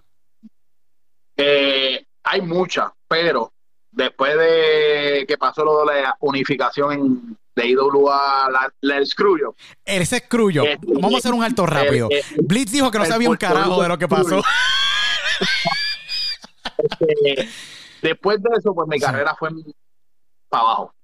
Yo mismo, por las cosas que hice o qué sé yo, las actitudes, porque también yo estaba cabrón, las actitudes mías estaban bien hijeputas. que decirlo con. Este yo me cerré las puertas en muchos lados. En ese momento yo estaba, en e, ese era el momento de irme para Japón. Ese era el momento de irme para Estados Unidos, para México, porque ya internacionalmente en, en WC me estaban viendo por Guapa América y eso. Este, y había venido, este, se olvidó el nombre, el luchador japonés este bien famoso que tiene hasta camisas de Godzilla con la cara de él, este, se olvidó el nombre de él. Ah. Este, Ay, ya, Grey Muta. Grey Muta. El, gran, el Grey Muta, segura. Seguro, seguro que sí. Grey Muta. Sí. Este. él, llegó a, él, él, vino a WWC y, y, él luchó con Apolo. Y él vio mi lucha y dijo, coño, you're big. Me decía, you're big, you're big, you're strong. ¿Tú me entiendes? Este. Ese era el momento de yo irme, pero yo hice las cosas mal, lamentablemente, y tú haces las cosas mal, ¿qué es lo que pasa? ¿Eh? Van a venir cosas malas a mí me cerraron las puertas internacionalmente. ¿Pero por qué? un escrullo, un escrullo local técnicamente. Obviamente se, se supo a niveles, obviamente mundiales. Me acuerdo que esto se fue viral. Está en la revista de Japón, lo puedes buscar. Yo, es que yo me acuerdo, sí. Revista de lucha libre en Japón. Sí, pero el Screwjob era Blitz. Blitz estaba en el shuffle. Sabor DA. Estoy hablando aquí Posiblemente esto es un chut de mi parte, de lo que yo sé. Pero esto es básicamente, Saboldi estaba envuelto, José Roberto llega a la cancha, Blitz está básicamente para luchar en ese momento. Se hace el trabajo, se entregan los dos títulos, y después de eso básicamente es que se abre la caja de, la, caja de Pandora, Gerwig lo reporta, David Mercer lo reporta, Japón, PWY, todo sale. Bueno, yo me acuerdo haber visto, yo, ¿qué carajo hace Blitz aquí en Gerwig? Yo, ¿qué carajo este? Y él salía con los dos títulos. ¿Qué pasa? yo no sé lo que pasó. Yo sé que obviamente, y lo digo abiertamente, escuchen el episodio de la vuelta, se habló del, del, screw job en detalle. Obviamente no tenemos el tiempo hoy, pero tendremos a Vic, obviamente, en otra, en, los próximos dos meses yo tendré otra vez a Vic aquí. Hay que negociar, pero, pero, me acuerdo muy bien que fue sumamente global. Porque yo creo que las redes sociales no estaban, pero las publicaciones de, de wrestling en sí en sí, corrieron con esa noticia. Seguro. Pero no se mencionó tu nombre. No sé, yo no menciono, yo creo que no mencionaban tu nombre o no se mencionó tu nombre. Ponían y Puerto Rico, pues, hasta mi nombre de pila pusieron en un par de reportajes, Miguel Maldonado, este, y eso, pero este, a mí se me cerraron las puertas en todos lados. En verdad, en verdad. Yo estaba, yo estaba, yo iba a ir para la escuela de, de la de Florida, de WWE y todo. Ah, es CW, seguro. Wow. y, a mí se me cerraron todas las puertas. Y después hasta ni, las independientes me querían eh, dar trabajo, porque ellos pensaban, coño, yo le voy a dar para arriba a este luchador y va a venir con malas actitudes, se va a llevar el campeonato para otra empresa, ¿sabes? Yo tenía un estigma encima de mí. Yo estuve, después de eso, yo luché un par de veces y estuve como casi dos años y medio, casi tres años sin luchar. ¿Cómo fue eso? ¿Cómo psicológicamente tú te superaste eso? Porque me imagino que tuvo que haber sido un golpe bien fuerte emocional. Yo me imagino, dijiste, wow. Pasaron muchas cosas bien malas, pasaron muchas cosas, yo estaba al garete en verdad yo estaba al garete y psicológicamente estuve mal. O sea, yo lo acepto, estuve mal. De, hubieron pensamientos hasta de suicidio en mi vida, en verdad. Porque yo, estaba enamorado de la lucha libre y qué sé yo. Gracias a Dios superé esas cosas. Qué bueno. ¿Me entiendes? Seguro. Pues yo trato de ser fuerte en algunas situaciones. Yo tengo una familia y no puedo tirarme para atrás a llorar ni nada porque yo tengo cosas, responsabilidades. pero este sí pasaron muchos malos pensamientos por mi mente, estuve bien descarrilado, estuve bien descarrilado, hasta que un día recibo una llamada del famoso José Roberto y me dice que si quería luchar y yo estaba trabajando, estaba en mi trabajo, yo trabajaba, yo, no, yo dejé de luchar porque en verdad yo tenía trabajo, yo trabajaba de noche y me tenían clavado de jueves a sábado de noche, siempre.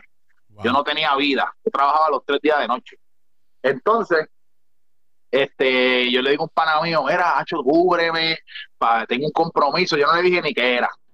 Este, me, dijo que sí y me fui y luché. O sea, en verdad fue, como te dije ahorita, oportunidades. Faltó un luchador, yo no sé qué diablo, WWC se vio bien apretado porque ellos, me, ellos todavía me odian. Con que yo trabajé con ellos después, ellos me siguen odiando, por eso a mí no me importa. Este, yo llegué, hice mi trabajo y trabajé con ellos un año y medio. Y cuando me fui de la empresa, fui como todo un profesional de oficina y le entregué una carta de renuncia para que no hubieran estas disputas ni jodiendas. Y eh, eso, mira que jodienda, eso les dolió más que si yo me hubiera quedado en mi casa sin hacer nada. Mira que jodienda, para que tú veas cómo son yo encuentro que es de caballero. Yo, encuentro que es de caballero, sí. Yo encuentro que es de caballero y de una persona que ha madurado ir a dialogar con, obviamente con su patrono o con la persona que tenga el, asunto que sea y dialogar y decirle, mira, estoy en descontento con la situación, he tratado de, pues, básicamente dialogar sobre, pues, mi, mi disgusto o mi, las áreas donde haya que trabajarse y por este medio quiero dejar las cosas en paz, ser un adulto y obviamente retirarme de la empresa, si tengo que entregar el título de entrega, whatever.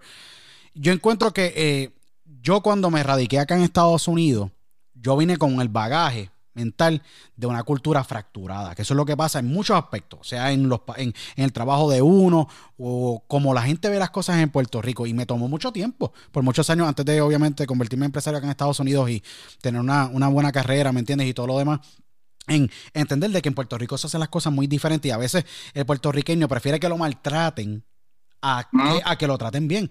Y yo creo que eso demuestra mucha madurez tuya de tú decir, sabes que yo crecí. Eh, no quiero estar más en la empresa, pero voy a ser un caballero y dialogar con ellos y ponerle una carta de renuncia como se debe hacer. Y es increíble que lo, asumieron de otra manera. Yo creo que demuestra que tú has madurado, has crecido, obviamente, y eres ya te, estás convirtiendo poco a poco en un tipo de negocio porque en los pasados años hemos visto que te has reinventado a niveles con tu negocio familiar que actualmente trabajas con tu eh, señora esposa, adicional obviamente eres padre, que obviamente que, es algo que yo creo que es, lo más bello que le, pasa a un ser humano, a un hombre.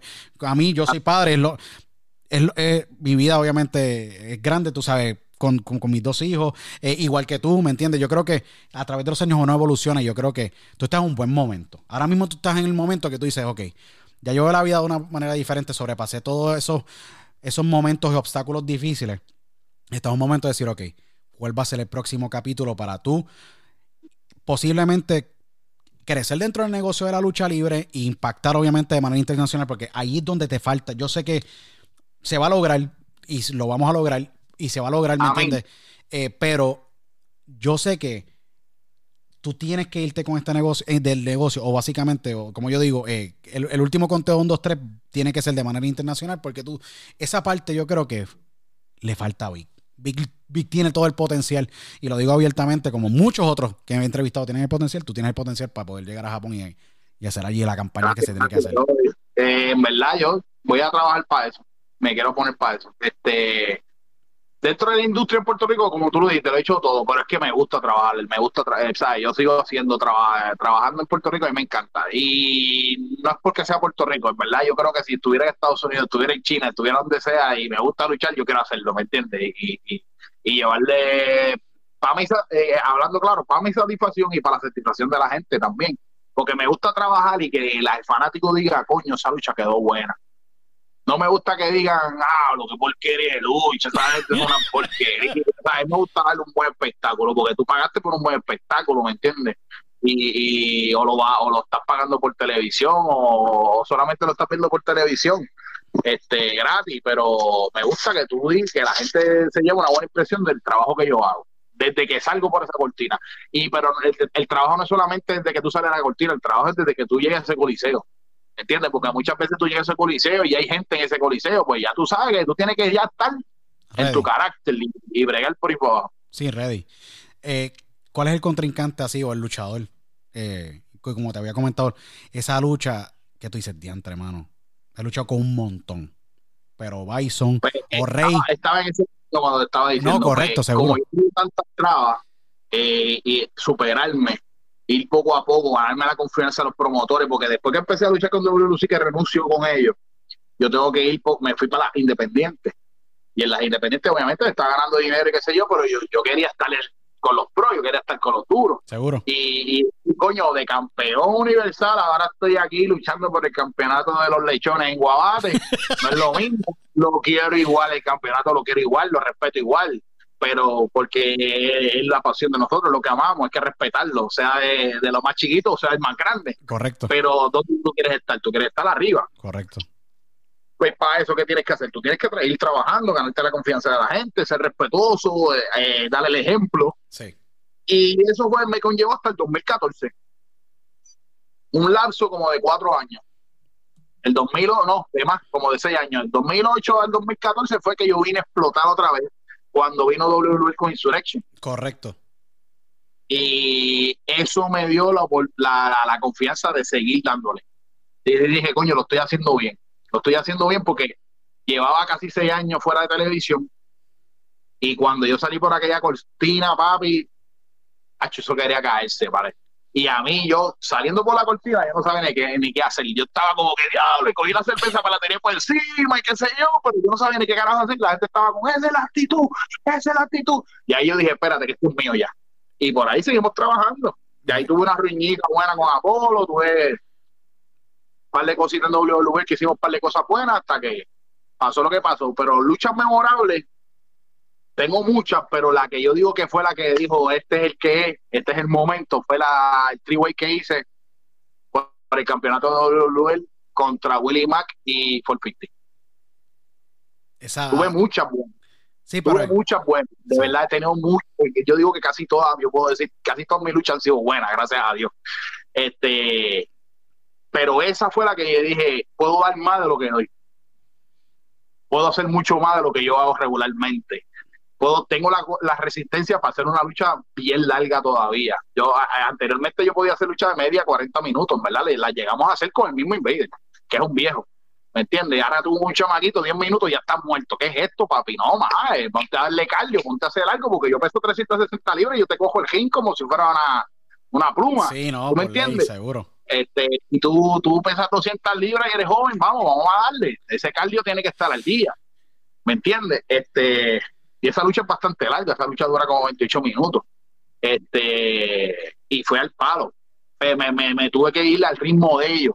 Yo no estaba acostumbrado al ritmo de 450 ni al ritmo de Willie Mack, que ellos luchan en Ring of Honor, en México, en Texas, que si en todos lados, ¿me entiendes? Ahora mismo yo creo que Willie Mack está en Impact, en una de esas empresas Correcto, está en Impact. En ellos Impact. tienen un pace más rápido que el de Puerto Rico Sumamente. y tú sí. tienes que ir el nivel de ellos sin conocerlo mucho eh, y lo tuve que hacer ahí mismo en esa lucha.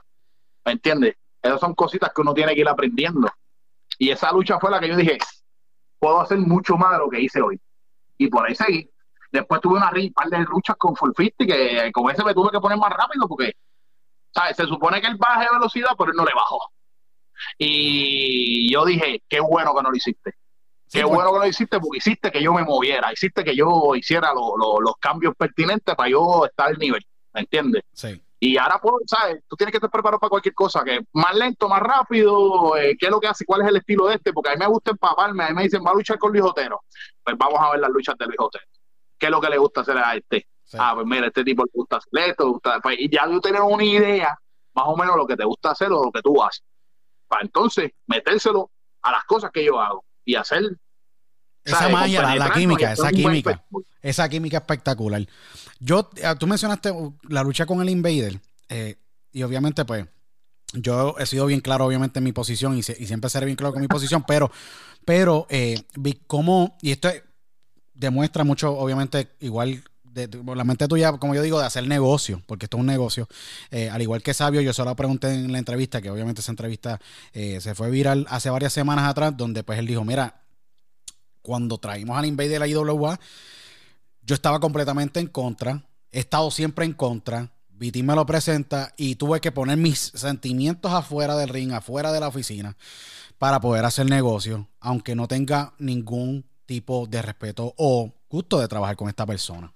Obviamente tú siendo un gran fanático de Frank Goodich, el gran Bruce Brody, al igual que yo y muchísimo, tú tienes que ponerle esas diferencias o esos sentimientos que en algún momento tú tuviste para poder trabajar con él. Es fácil hacer eso. Me imagino que tú tienes que tener conversaciones internas y decir, vamos a hacer negocio por el bien de la empresa y pues, dejar todo lo que yo en algún momento pensé para poder trabajar con José Huerta González, que pues a su edad todavía da y quiere seguir dando, obviamente. Eh, ¿Cómo tú, cómo tú trabajas? Eh, es difícil para mí yo pues mirarlo. Yo no, yo no me trepé nunca a un ring con, con, con el Invader con un beef. Un beef es como que sí. está encojonado con él y molesto. Mucha gente también este, dicen que el Invader es arrogante, que él es como que jodón, que tiene un carácter fuerte, y sí, sí lo es. Pero, como tú dices, uno tiene que ser profesional y uno tiene, pues, con este que tengo que trabajar, pues vamos a trabajar. Pero siempre hay una raya. ¿Sabes? Si se, se manda, pues yo me voy a mandar también. Este, yo y él nunca hemos tenido un altercado de discutir así, pero sí, no, no, no es que somos panas y si él tiene una diferencia conmigo, me gusta, pues me lo dice. Yo le digo a él también para atrás y con el respeto. Tampoco es que me voy a poner pico a pico con él ni nada de eso. Pero este, el Invader es una persona que si tú le pones atención, tú aprendes un montón. Aprendes un montón, este, y las últimas luchas que tuvimos buenas en IWA, que él era estaba en contra mía de Sabio o estaba en pareja, porque luchamos de, de todas maneras con él, siendo pareja y siendo luchando en contra, uno siempre se llevaba algo. Porque cuando yo estaba creciendo en el negocio, que en ese momento, este, yo era una esponja y siempre cogía lo bueno de este, mira, este hace esto de esta manera, y, eso es lo que uno tiene que hacer, ¿viste? Como observar y aprender de los demás. A veces aprendo más de los, de los novatos, de los que están empezando, que de los viejos. Porque es así. Pero este con el Invader, en verdad aprendí un montón. Yo, yo aprendí un montón, de verdad, con él, con Sabio, con Rey, ¿sabes? Esos tipos tres, los tres juntos. Y yo, y yo entre yo un chamaquito, entre medio de todos ellos, si tú no aprendes a luchar, en verdad tú tienes un problema bien, bien serio. Seguro. ¿Sabes? ¿Me entiendes? Son tres caballotes con mucha experiencia que te van a llevar, ¿me entiendes? Ya en las últimas luchas, él no lo va a aceptar, pero en las últimas luchas del Invader con nosotros, yo era el que le gritaba, mira esto, se te olvidó, mira lo otro, mira, vamos para lo otro, mira, viene él, ¿sabes? Y, y él me lo agradecía, el caballerino me decía, pues, coño, gracias, Vic, estaba perdido, tú me, tú me, tú me, me activaste, qué sé yo, porque es así, esto es un trabajo en equipo, ¿me entiendes? Si yo fuera otro, que se joda, que lo joda, no, pero a mí me gusta que se vea bien lo que estamos haciendo y que la gente lo, lo, lo compre y lo aprecie. No, definitivamente. Eh, Big, ah, yo creo que para mí ha sido eh, una de las mejores, de los mejores diálogos y entrevistas que hemos tenido. Obviamente, sin quitarle crédito a todos nuestros es, pero este diálogo obviamente queda pendiente. vamos a decirlo bien claro, yo estoy bien duro. ha estado bien cabrón, en verdad, el, eh, diálogo eh, contigo ha sido espectacular. Obviamente, yo te tengo un respeto inmenso. Obviamente, mi, gran amigo y hermano Willy Urbina nos puso en contacto. Yo, pues, le agradezco mucho a Willy. Hoy día es narrador de AEW y es parte del equipo allá. Eh, y obviamente me habló sumamente bien de ti. Ustedes trabajaron, sí, el gran Willy. Big, ¿Qué estás haciendo ahora mismo? Sé que tiene, tiene varias cosas, cocinando, no tan solo en el negocio, pero, ¿sabes? Tienen tú sabes, tu querida esposa y ustedes tienen el negocio Coquito. Este año cogieron un break, pero obviamente ha sido muy exitoso, eh, espectacular. Obviamente lo que ustedes han hecho. Eh, ¿Qué se depara el futuro ustedes, eh, tú exactamente? Y este 2021, haciendo esta entrevista, yo creo que es la primera entrevista del año que hacemos este año, ¿cuáles son esas metas que tú tienes? Japón, yo lo voy a decir y lo voy a decir hasta el día que me muera. Japón tiene que estar aunque sea, aunque, sí, en el aunque sea, aunque sea un Kuriokean Hall, ¿me entiendes? Con la Big Japan, con la All Japan o con la New Japan. Cinco minutos, aunque sea, pero tengo que ir. No, tienes que, este, seguro que sí. este, esa es una de mis metas, en verdad. Quiero, quiero hacerlo antes que me, que me manden a buscar, quiero hacerlo. Este, pero mi, mi academia es una academia en donde nosotros de yo por lo menos trato de desarrollar a todo el mundo, no solamente que está que viene nuevo. O sea, si viene una persona con experiencia, pues vamos a las fallas que tú tienes, vamos a mejorarlas. ¿Me entiendes? No te estoy diciendo que soy el más perfecto para eso, pero si yo veo una falla, yo la vas a mejorar, yo te garantizo. Yo, es más, mis clases están más enfatizadas en un profesional que en un chamaquito que está empezando. Aunque yo te voy a coger un chamaquito que está empezando y te lo voy a pulir, te lo voy a poner desde lo más básico hasta lo más avanzado para que tú vayas metiéndole. Y en mi academia vienen muchos talentos que, que, no solamente soy yo, o sea, yo soy un luchador grande y yo te voy a enseñar lo que hace un luchador grande. Y un luchador grande es base, o tiene que ser fuerte, tiene que ser rudo, tiene que estar parado erguido, tiene que tener cara de mamabicho, pero que esas son las cosas, que, esas son las cosas que, que yo te puedo dar más, más fundamento como luchador grande, áspero pero para mi escuela viene Maniferno, viene Noel Rodríguez, viene Lynx, viene Nietzsche, viene el mismo, este, viene el Leyenda, el mismo Diamante que está retirado, está en los caminos del Señor, pero Diamante tiene una experiencia brutal y es una de las leyendas que me encanta trabajar con él cuando, cuando era luchador. Este, vienen un montón de gente. El mismo este, José Estrada Padre, Gran leyenda, el, supermédico, el supermédico, el gran conquistador, yo digo, uno de los, el la primera persona en darle el voto de confianza al gran Ultimate Warrior, que en paz descanse, eh, allá en Indianápolis, donde se celebró esa, esa lucha para años los 70, por ahí 80. Eh, Exacto. Wow. Y, José Estrada, eh, obviamente por esto del COVID, pues él lo está cogiendo más con calma, no está visitando la escuela y qué sé yo, pues ustedes saben que es una, es una persona mayor pero él siempre está con nosotros, él está en el chat con nosotros, siempre nos manda nuestros saluditos, ve un videito, nos regaña, mira, no, eso no se hace así, tiene que hacerlo de esta manera, porque la experiencia que tiene ese caballero yo creo que es una de las más grandes que hay en el negocio de la lucha libre. Este, y, y aquí todo el mundo es bienvenido en la escuela. Attitude Wrestling Academy ubicada en Perfect Body en Humacao Allí pueden buscarlo por Google y van a llegarle directa, directamente. ¿Dónde se pueden comunicar contigo? ¿Dónde se pueden comunicar contigo? ¿Dónde se pueden comunicar con la academia? Porque nos han escrito de Chile, obviamente, nos, ven en Estados Unidos, Canadá, Estados Unidos, Islas Canarias, tú sabes, Granada. Hemos recibido email hasta de, hasta de Australia. Eh, obviamente hay academias en todos esos países, pero hay luchadores que a veces dicen, mira, sabes que yo quiero poder pues, ir a academia, ¿me entiendes?, en Puerto Rico, en México, en otros países, para poder obtener el conocimiento de esos estilos. El estilo, eh, donde pueden comunicarse, cuáles son los Instagram o las redes sociales donde pueden eh, contactarse contigo, Biggie, porque yo sé que tú estás bien activo en las redes sociales también. Ok, en Instagram puedes buscar la academia Attitude Wrestling Academy, así mismo lo vas a conseguir. Y también el gimnasio que se llama Perfect Body Gym en Humacao. Así mismo se llama, Perfect Body Gym Humacao. Este, y en Facebook están iguales, las puedes buscar igual. Mi página personal eh, Miguel Maldonado y la del rabioso Mr. Big, que es en Facebook. Eh, también tengo un proyecto nuevo que es de jodera con Excel en Mantel. Oh, brutal, brutal, brutal. somos los cacheteros más grandes de Puerto Rico. Espectacular. Se llama la Ruta de Lorena. La Ruta de Lorena. donde vamos a estar bebiendo, vacilando, cacheteando, pero siempre con la aportación de ustedes por la Teche Móvil Sí. para seguir nosotros cacheteándole y hablando mierda por, es como un podcast por el live. Y estamos jodiendo el Facebook por ahí abajo se llama la ruta de la oreja. No tiene que ver con lucha libre pero llamamos no, a los luchadores pero es que, es que está cabrón me entiendes este tipo de concepto está brutal. Yo me acuerdo que cuando Denis salió no, que si la vuelta a podcast. Yo dije, papi, esto va a ser un éxito. Y la gente, no, pero es que es Denny, qué sé yo. Papi, la vuelta es tremendo podcast y lo digo y lo admito y, y, y lo admito con mucho respeto.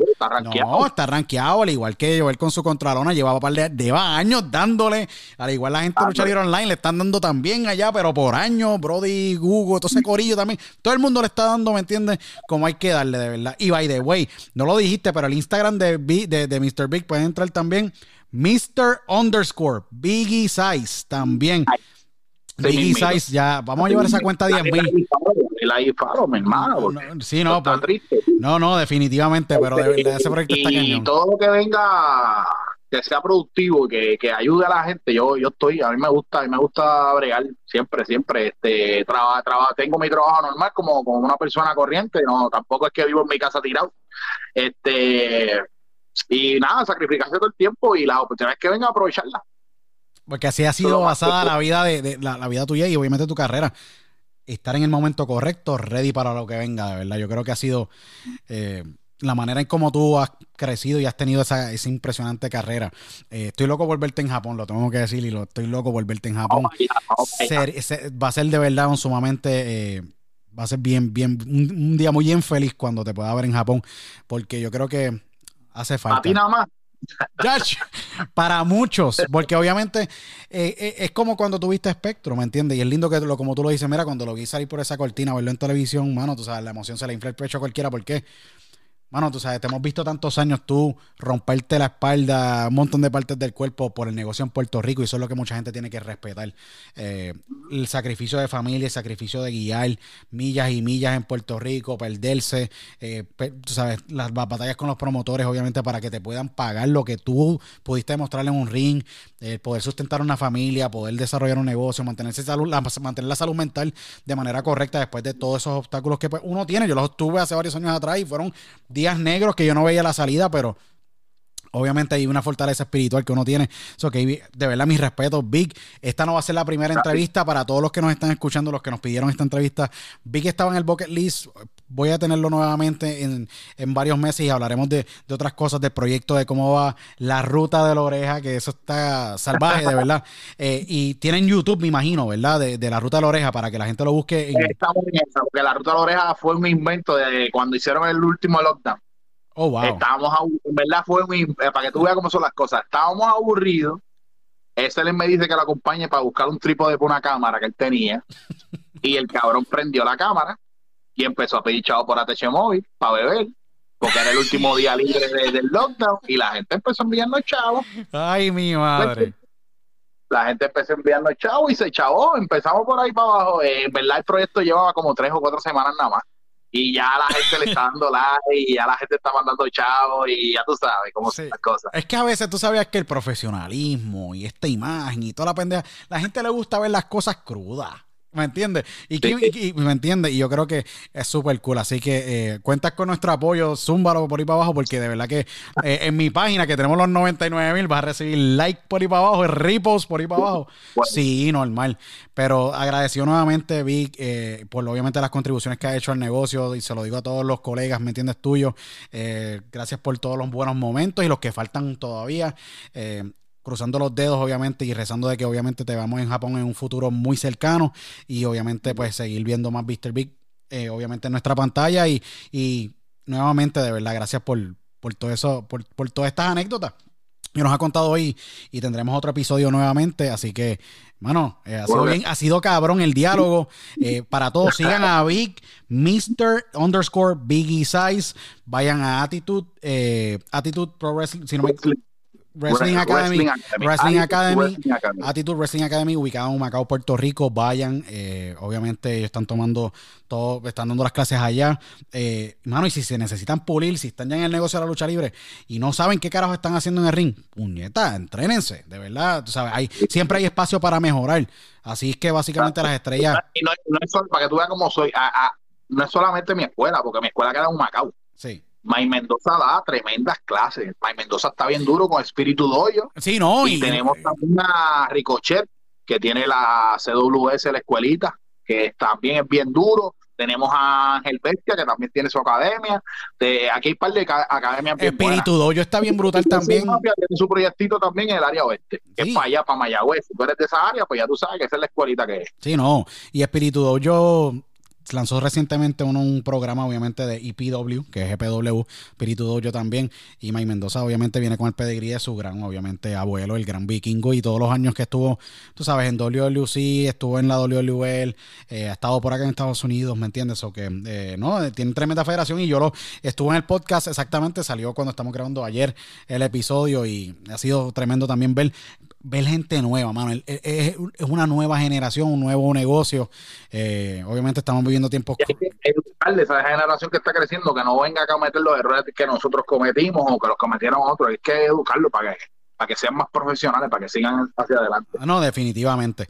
Eh, Big, agradecido eh, contigo. ¿Qué mensaje le quieres dar a la fanaticada, a toda esa gente que te vieron por el Some Sport Network en Florida, en Colombia, en Estados Unidos? Porque la IWA se exportaba alrededor del mundo. ¿Qué mensaje le tienes que dar a todos esos fanáticos que no han tenido la oportunidad de verte en persona como yo, ¿me entiendes? En tremendas luchas. ¿Qué mensaje le tienes que dar a ellos? Bueno, pues que hay poquito, hay poquito contenido en YouTube de Mr. Big, pero lo pueden buscar, Robinson Mr. Big versus el que sea.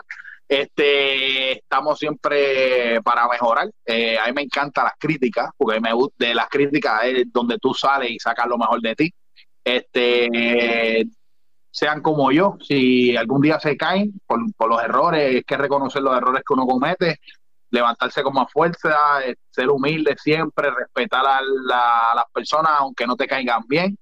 Este, ¿Qué demás te puedo decir? Nunca quitarse, en verdad. Y si esa es la pasión tuya, esto es lo que tú quieres hacer, pues papi, trabaja fuerte.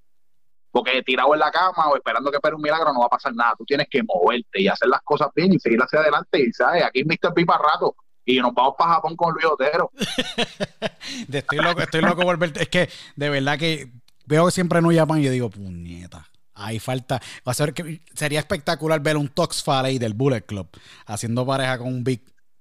En un Kuryokan Hall, un Tokyo Dome, en cualquier venue, obviamente en Japón.